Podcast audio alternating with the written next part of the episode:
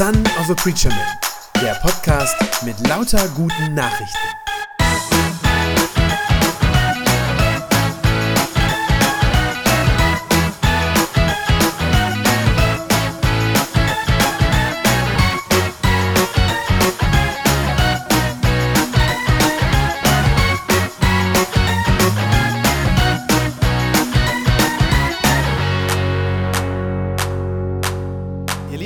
Noch in der Themenreihe, wo wir weltliche Weisheit, ich setze das mal so in Anführungszeichen, wo wir die äh, vergleichen mit der Weisheit Gottes, die wir in der Bibel finden. Also ganz besonders schauen wir uns so esoterische Weisheit, esoterische Lebenstipps an und vergleichen das mit Gottes Wort. Und ich habe es am Anfang gesagt, der Titel für heute, äh, für diesen dritten Sonntag in der Serie, der heißt Heilung finden. Ähm, ist wichtig, ich muss gleich dazu sagen, bei diesem esoterischen Lebenstipp, den wir uns heute anschauen, von der Louise Hay, das sind ja diese, diese Karten, äh, die wir ja hier jeden Tag, äh, jeden, jeden Sonntag uns jetzt angeguckt haben, diese Kärtchen mit den Tipps drauf. Äh, bei diesem Tipp, den sie da hat, ähm, da geht es nicht um körperliche Heilung. Also nicht um körperliches Gesundwerden, das gibt es auch, ja, solche Versprechungen gibt es zum Teil auch, aber das ist es hier nicht, sondern bei dem, was wir jetzt für heute haben, da geht es um das Heilwerden der Seele, also um innere Heilung bei seelischen Verletzungen sozusagen. Und wie schon bei den letzten beiden Themen, die wir äh, die vergangenen zwei Wochen hatten, das waren ja Frieden finden und Liebe finden, auch dieses Thema, glaube ich, die seelische Heilung, auch das ist ein Riesenthema, ein Riesenthema für Menschen. Äh, es gibt eine ganz, ganz tiefe Sehnsucht danach, innerlich heil zu werden. Warum ist das so? Naja, das ist einfach, einfach weil es so wahnsinnig viele Menschen gibt, die seelisch nicht heil sind, die seelisch zerbrochen sind tatsächlich. Ja, ich meine, schaut euch nur mal um, wie Menschen miteinander umgehen, wie Menschen sich auch gegenseitig verletzen. Ja, Tag für Tag. Manchmal gerade auch die Menschen, die einander am nächsten sind. Ähm, schaut mal, wie viele Herzen jeden Tag gebrochen werden, wie Menschen von anderen seelisch sozusagen zerschlagen werden, wenn man so will. Ja, das gibt's in Familien. Was tun sich Ehepaare gegenseitig zum Teil an, an Gemeinheiten? Ja, was tun sie manchmal aber auch ihren Kindern an? Äh, gerade wenn sie einander verlassen, wenn die Familie zerbricht. Was passiert da mit den Kindern? Auf, an Arbeitsplätzen, in Büros, ja, äh, wie machen sich manche Kollegen gegenseitig schlecht und runter, um dann selber gut dazustehen? Was passiert da zum Teil? Ähm, in Klassenräumen, auf den Schulhöfen. Selbst Kinder können ja schon schrecklich, grässlich gemein sein, manchmal sogar richtig brutal auf der seelischen Ebene so, äh, und einander fertig machen. Was gibt's da alles an Mobbing und so weiter? Äh, ich glaube, manche von euch ähm, kennen schon die Obros. Äh, das sind äh, zwei Brüder, die sind so in ihren Zwanzigern, die machen so christlichen Hip-Hop. Also die Jugendlichen kennen das richtig gut, ich höre das auch sehr gerne. Ähm, und von denen gibt es ein Lied, äh, da ist eine Zeile drin, die beschreibt es sehr gut. Ich, ich lese euch die mal vor. Da, sagen, da singen sie, Verletzte verletzen. Aus Wunden werden noch mehr Wunden. Der Mensch ist seit Jahrtausenden in diesen Kreis gebunden. Und ich glaube, so ist es. So ist es tatsächlich. Und deshalb ist es nur allzu verständlich, dass es eine, eine große Sehnsucht nach dieser inneren Heilung gibt, nach seelischer Heilung. Und diese Sehnsucht, die greift eben auch die esoterische Affirmationskarte, ne, das sind hier so Kärtchen, die man ziehen kann. Die Affirmationskarte, die ich für heute äh, rausgesucht habe, die greift das auch auf. Das ist diese hier steht vorne auf der Vorderseite der Satz, ich wirke magnetisch auf Wunder. Ich wirke magnetisch auf Wunder. Und wenn man das umdreht, auf der Rückseite ist da noch ein bisschen mehr, das ist ja immer so, dass es so ein bisschen mehr erklärt ist dann, oder naja. Da steht dann, wenn ich mein Bewusstsein erweitere und all denen verzeihe, die meiner Verzeihung bedürfen, dann geschehen heilende Wunder. Ja, ich lese nochmal, wenn ich mein Bewusstsein erweitere und all denen verzeihe, die meiner Verzeihung bedürfen, dann geschehen heilende Wunder. Ich gebe zu, wenn ich jetzt nur die Vorderseite gelesen hätte, ähm, das wäre mir schwer gefallen, ernst zu nehmen. Haben manche vorhin auch schon ein bisschen geschmunzelt und gelacht, ja. Ähm, ich frage mich, wenn ich mir das einrede, ich wirke magnetisch auf Wunder, dann ist ja, bleibt ja immer noch die Frage, wissen die Wunder das eigentlich auch? Ja, oder wer sagt denen das mal? Also jetzt nur die Vorderseite weiß ich nicht. Aber ganz ehrlich, wenn man dann liest, was auf der Rückseite steht, das hat mich dann doch nachdenklich gemacht. Weil das geht doch deutlich tiefer. Da wird klar, dass hinter diesem, ich sag mal vorne drauf, recht albern klingenden Satz, dass dahinter aber eigentlich dieser Wunsch nach Heilung steckt. Das endet ja hinten mit, dem, mit, der, mit, den, mit den Worten, mit der letzten Zeile sozusagen, dann geschehen heilende Wunder. Also das ist die Sehnsucht, äh, die, da, die da drin steckt. Diese Sehnsucht nach einem Wunder ist die Sehnsucht, dass die Wunden meiner Seele heil werden. Also das ist das Wunder, von dem vorne drauf geredet wird. Ja? Das Wunder, auf das man hofft, ist, dass die Wunden der Seele heil werden. Und erstmal muss man sagen, da ist was Wahres dran. Tatsächlich. Denn ich glaube, wenn eine verletzte Seele wieder heil wird, dann ist das ein Wunder. Das ist tatsächlich so. Wir sind das ja gewohnt, ähm, dass äußerliche Wunden, ne, wenn ich mir beim Kartoffeln schälen den Finger schneide oder so, dass sowas von selbst wieder zuwächst und heilt. Knochen kann man schienen. Ja, Schnittwunden, die kann man nähen, wenn es so schlimm ist, dass man sie nähen muss. Aber was macht man eigentlich bei seelischen Verletzungen? Wie geht das eigentlich? Klar, da gibt es sehr gute therapeutische Angebote und ich will ich ausdrücklich jetzt hier sagen in der Predigt, die sollte man auch unbedingt in Anspruch nehmen, wenn man merkt, meine Seele hat da eine Wunde, die einfach nicht heilen will. Ja, dann sollte man sich professionelle Hilfe suchen. Auch als Christen ist mir das ganz wichtig. Es gibt manchmal Christen, die sagen, ich brauche das nicht, ähm, ich komme irgendwie so klar. Das ist nicht richtig. Also man sollte diese Angebote in Anspruch nehmen. Und trotzdem ist es doch so. Trotzdem weiß jeder Psychiater, jeder Psychologe, der weiß, bei der Seele, da gibt es einfach keine Heilungsgarantie. Nochmal, bei einer Schnittwunde kann ich da ziemlich fest von ausgehen, ja, dass die irgendwie wieder zusammenwächst. Da bleibt ein bisschen was, aber okay. Aber es gibt bei der Seele gibt's keine Garantie. Im Gegenteil, wenn eine verletzte Seele heil wird, dann ist das tatsächlich jedes Mal ein Wunder. Und die Frage ist natürlich wie immer die gleiche. Wie geht das denn jetzt? Wie geht das konkret? Und da gibt diese esoterische Karte hinten drauf sozusagen zwei Tipps oder ja, Tipps, zwei so Richtungen sozusagen, ja. Die erste heißt, der erste Teilsatz heißt ja, ich muss mein Bewusstsein erweitern. Das steht da hinten drauf. Also, wenn ich mein Bewusstsein erweitere, Punkt, Punkt, Punkt, dann geschehen heilende Wunder. Dazu nur ganz kurz, da brauche ich, glaube ich, nicht furchtbar viel zu, zu sagen. Zwei kurze Gedanken dazu. Erstens, die Formulierung Bewusstsein erweitern, die ist meiner Meinung nach sehr, sehr schwammig. Ich habe mich persönlich gefragt, was soll das eigentlich genau heißen? Was mache ich da eigentlich, wenn ich mein Bewusstsein erweitere? Da kann man alles und nichts drunter verstehen. Das wisst ihr inzwischen schon, das ist oft so in der Esoterik, dass das bewusst sehr unklar bleibt, sehr schwammig gehalten wird. Ne? Das, das ist einfach so. Das ist der erste Gedanke dazu. Der zweite Gedanke, ihr kennt das schon, da ist wieder dieses gleiche wiederkehrende Muster drin, das wir in den letzten beiden Wochen auch schon gesehen haben, nämlich, dass damit doch das Problem wieder auf mich abgewälzt wird, oder? Du hast innere Verletzungen, na dann musst du dein Bewusstsein erweitern. Merkt ihr, da ist wieder genau das Gleiche drin, was wir in den letzten beiden Wochen auch schon gesehen haben. Du bist letztlich wieder selbstverantwortlich. Zack, schneller als du gucken kannst, bist du wieder selber deines Glückes Schmied. Und wenn es nicht klappt, bist du natürlich auch selber schuld. Das kennt ihr schon. Deswegen können wir das relativ schnell beiseite legen, glaube ich. Aber es gibt einen zweiten Punkt hinten auf dieser Karte. Und ich glaube, über den lohnt es sich eher ein bisschen nachzudenken. Denn da steht ja auch noch, wenn ich all denen verzeihe, die meiner Verzeihung bedürfen, dann geschehen heilende Wunder. So steht das da. Das heißt, hier wird ein bisschen ungenau, auch ein bisschen schwammig, aber immerhin, es wird ein Zusammenhang hergestellt zwischen Heilung, also äh, seelisches Heilwerden und Vergebung. Und da glaube ich, da ist was dran. Vergebung ist ja nun auch ein riesengroßes Thema im christlichen Glauben. Und die Bibel redet ganz viel von Vergebung. Allerdings sehr viel konkreter, glaube ich. Ich habe euch mal zwei kurze Bibelverse mitgebracht, wo ihr das seht.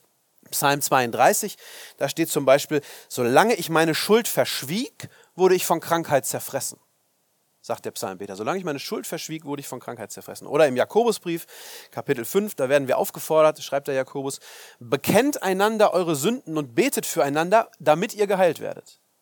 Ja?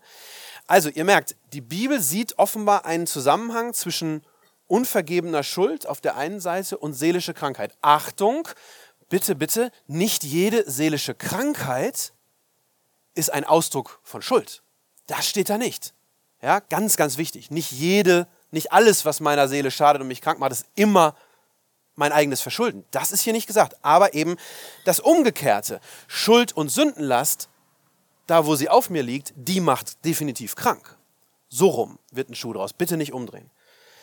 Aber das ist eben ganz klar, ja. Schuld und Sündenlast machen krank und zwar doppelt. In beide Richtungen. Nämlich zum einen, wenn ich schuldig geworden bin. Wenn ich meine Schuld mit mir herumtrage, dann macht es krank. mich selber. Aber auch das Umgekehrte gilt, ja, auch dann, wenn andere an mir schuldig geworden sind. Das, das gibt es ja nur auch, dass andere mir Böses tun. Ja, und dieser Schmerz darüber, was mir angetan wurde, wenn der dann mein Leben bestimmt und die ganze Zeit prägt, dominiert, dann macht das meine Seele genauso kaputt. Also meine eigene Schuld, aber auch die Schuld anderer an mir macht krank.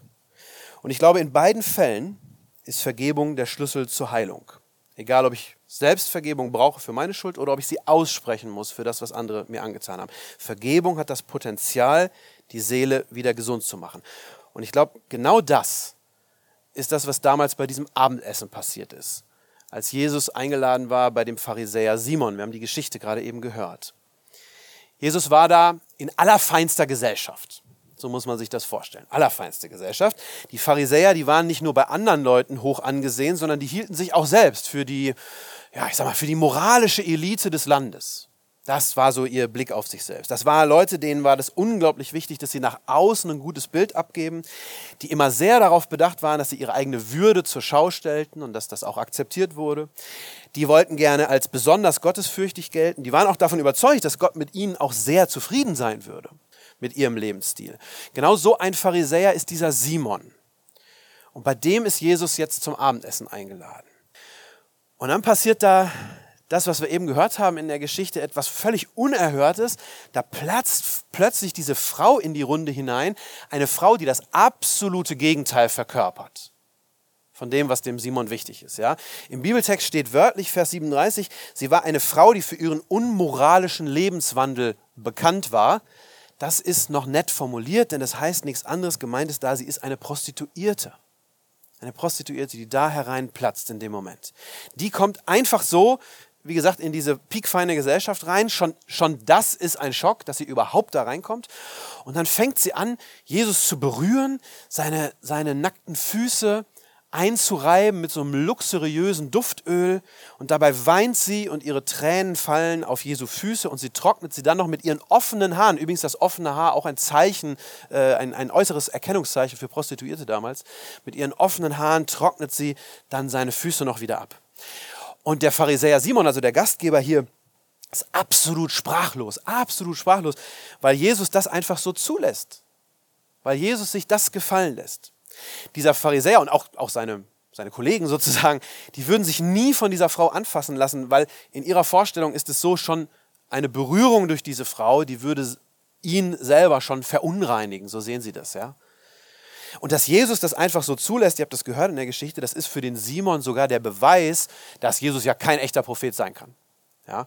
Ähm, denn dann hätte er gewusst, wer diese Frau ist, was die für Schuld mit sich herumträgt und dass er mit der nichts, aber auch gar nichts zu tun haben darf. Aber ich glaube, Jesus hat einen völlig anderen Blick auf diese ganze Situation und vor allem einen völlig anderen Blick auf die Frau. Er sieht, dass diese zerbrochene, diese seelisch zerstörte und ja von ihrer eigenen Sünde auch gezeichnete Frau, wie die in dem Moment heil wird. Ich glaube, das ist der Blick von Jesus auf diese Situation.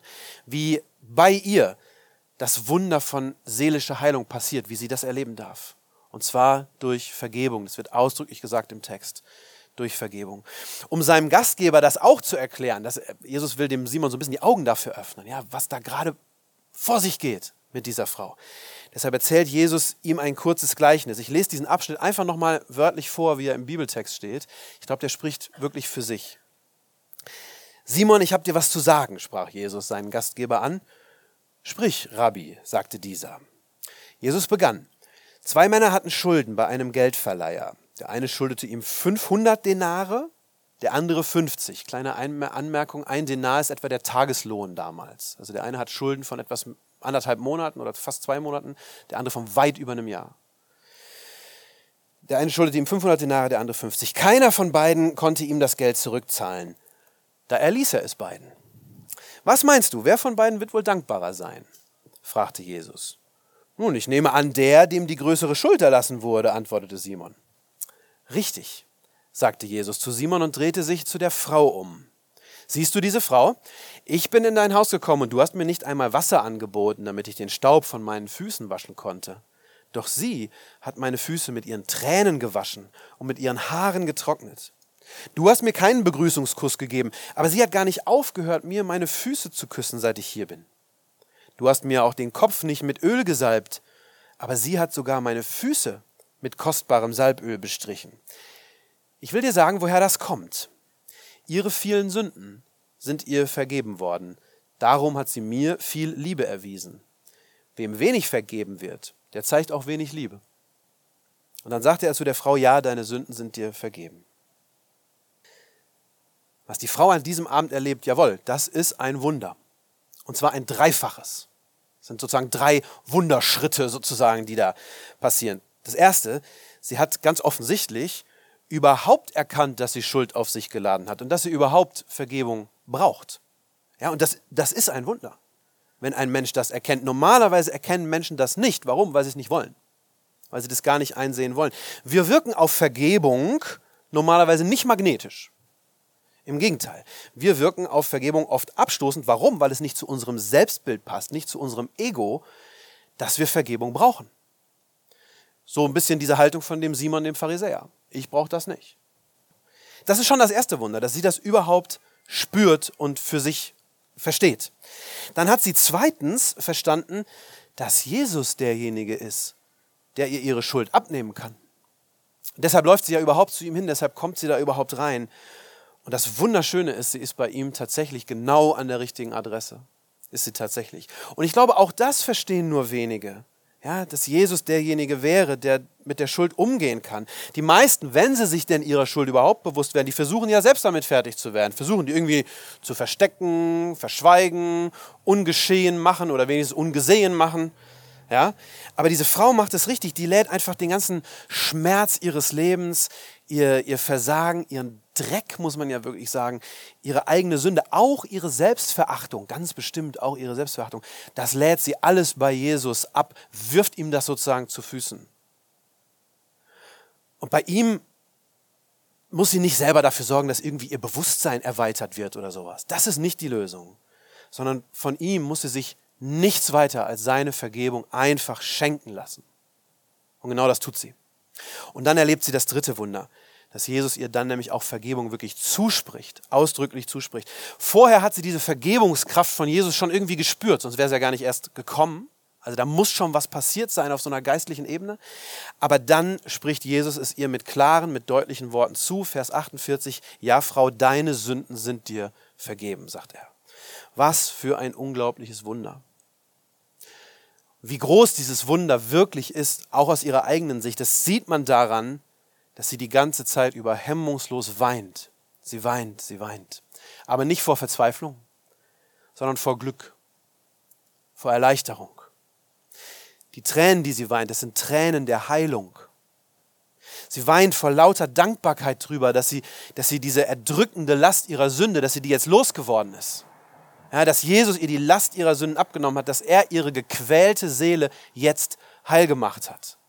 Hätte sie damals schon den Song von den Obros gekannt, ja, dann hätte sie an der Stelle mit eingestimmt. Der geht nämlich noch weiter. Ich lese es mal noch, das gleiche nochmal und ein paar Zeilen weiter von den Obros. Verletzte verletzen. Aus Wunden werden noch mehr Wunden. Der Mensch ist seit Jahrtausenden in diesen Kreis gebunden. Doch dieser Gott nimmt alle Wunden auf sich. Aus unseren Scherben macht er Kunst und aus der Dunkelheit Licht. Von Wunden zu Wundern. Der Unterschied ist nur ein Er, denn den Unterschied macht er. Wenn ich selbst schuldig geworden bin, wenn das meine eigene Sünde ist, die mich krank macht, dann finde ich bei Jesus genau die Vergebung, die ich brauche. Er ist für meine Schuld gestorben, damit meine Seele heil wird. Und er ist der allererste, der mir verzeiht. Und ich bin der allererste, der diese Vergebung braucht. Einfach weil ich ein sündiger Mensch bin, von Gott getrennt und mich immer wieder selbst auch kaputt mache durch meine Schuld. Nicht ich wirke magnetisch auf das heilende Wunder der Vergebung. Nein, sondern Jesus schenkt mir Vergebung, weil er mich liebt. Und jetzt kommt ein letzter, und das ist vielleicht der schwierigste Schritt. Diese Vergebung, die ich geschenkt bekommen und als Wunder erfahren habe, so wie diese Frau, diese Vergebung, die soll ich danach genauso an andere weitergeben. Mit anderen Worten, so wie mir vergeben wurde, so soll ich anderen, die an mir sich versündigt haben, den soll ich genauso vergeben. Und vergib uns unsere Schuld, wie auch wir vergeben unseren Schuldigern, hat Jesus uns beigebracht zu beten. Und als Petrus mal fragt, Herr, wie oft soll ich denn meinem Bruder, der gegen mich sündigt, vergeben? Reicht siebenmal? Da hat Jesus gesagt, nein, nicht siebenmal, sondern 77 Mal. Ich glaube, wenn ich das tue, wenn ich tatsächlich auch Vergebung lebe, anderen gegenüber, dann passieren tatsächlich heilsame Wunder. Das stimmt, da hat diese ESO-Karte sozusagen recht. Ja? Was sie verschweigt, ist, dass das sau schwer ist. Das muss man realistisch sagen. Das steht hier so fast ein bisschen locker flockig. Ne? Wenn ich nur mein Bewusstsein erweitere und dann allen vergebe, die Vergebung brauchen, dann geschehen heilende Wunder. Ja, das stimmt insofern, als dass Vergebung, wie gesagt, oft der Schlüssel ist zur seelischer Heilung. Aber sie ist deshalb ja nicht einfach. Denn wenn ich Unrecht erlebt habe, dann tut das ja erstmal weh. Und meine Seele wünscht sich ja, dass dieses Unrecht irgendwie gesühnt wird, wieder gut gemacht wird. Ne? Gerechtigkeit ist ja eigentlich ein Ausgleich. Gerechtigkeit ist eigentlich ein Ausgleich von Schuld. Ne? Deshalb ja auch oft der verständliche Wunsch nach Rache. Der ist erstmal ganz normal. Aber Jesus will, dass wir vergeben, so wie er uns vergibt. Nochmal, es ist nicht einfach, auch für einen hingegebenen Christen nicht. Genauer gesagt, ich glaube, es ist sogar eigentlich unmöglich. Eigentlich unmöglich. Jedenfalls, wenn ich das versuche, aus eigener Kraft zu schaffen. Meine menschliche Natur, mein menschliches Herz, das schafft das nicht. Mein unerlöstes Herz. Ja, das ist dafür zu klein, zu schwach und auch zu hart, wenn ich ehrlich bin. Diese Kraft zur Vergebung, die bringe ich nicht aus meinem eigenen Herzen auf. Diese Vergebung, die Jesus uns schenkt, das ist was Übernatürliches. Und wenn ich das auch soll, ja, wenn ich genauso vergeben soll, dann brauche ich auch was Übernatürliches, nämlich die übernatürliche Kraft Gottes, der an meinem Herzen arbeitet, der mir dabei hilft, das weiterzugeben. Ja? Und dafür, ihr Lieben, dafür hat Jesus sein Leben gegeben. Er ist gestorben, um mir zu vergeben, um dir zu vergeben und um uns alle zu verwandeln. Ja, uns zu verwandeln in Menschen, die einander so vergeben, wie er uns vergeben hat.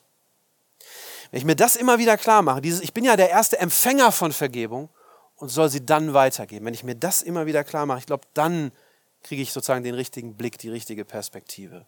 Ja, Jesus ist für alle Sünden gestorben, für meine eigenen, aber auch für die der anderen Leute, die mir was antun, die mir schaden, die mich verletzen. Und ja, Vergebung bringt Heilung. Deshalb möchte Jesus, dass wir das weitergeben, ja, dass ich die Vergebung selbst an andere weitergebe. Und er will mir auch dabei helfen, das zu tun, wenn es mir schwerfällt oder wenn es mir unmöglich ist. Ich muss dafür nicht mein Bewusstsein erweitern. Das ist nicht die Lösung. Sondern ich muss mich Jesus an den Hals werfen oder vielleicht sollte ich sagen, wie diese Frau, ihm zu Füßen werfen, mit meiner ganzen eigenen Schuld und aber auch mit dem, was mir angetan wurde von anderen Menschen. Und ich glaube, dann können tatsächlich heilende Wunder geschehen. Vergebung als heilsames Wunder. Wer hat es erfunden? Ich glaube, Jesus hat es erfunden. Amen. Das war eine gute Nachricht vom Son of a Preacher Man. Wenn sie deinen Glauben gestärkt hat, dann abonnier doch einfach meinen Podcast bei Spotify, iTunes oder podcast.de und gib mir ein Like auf Facebook. Ich hoffe, du hörst mal wieder rein. Gott segne dich und bis bald.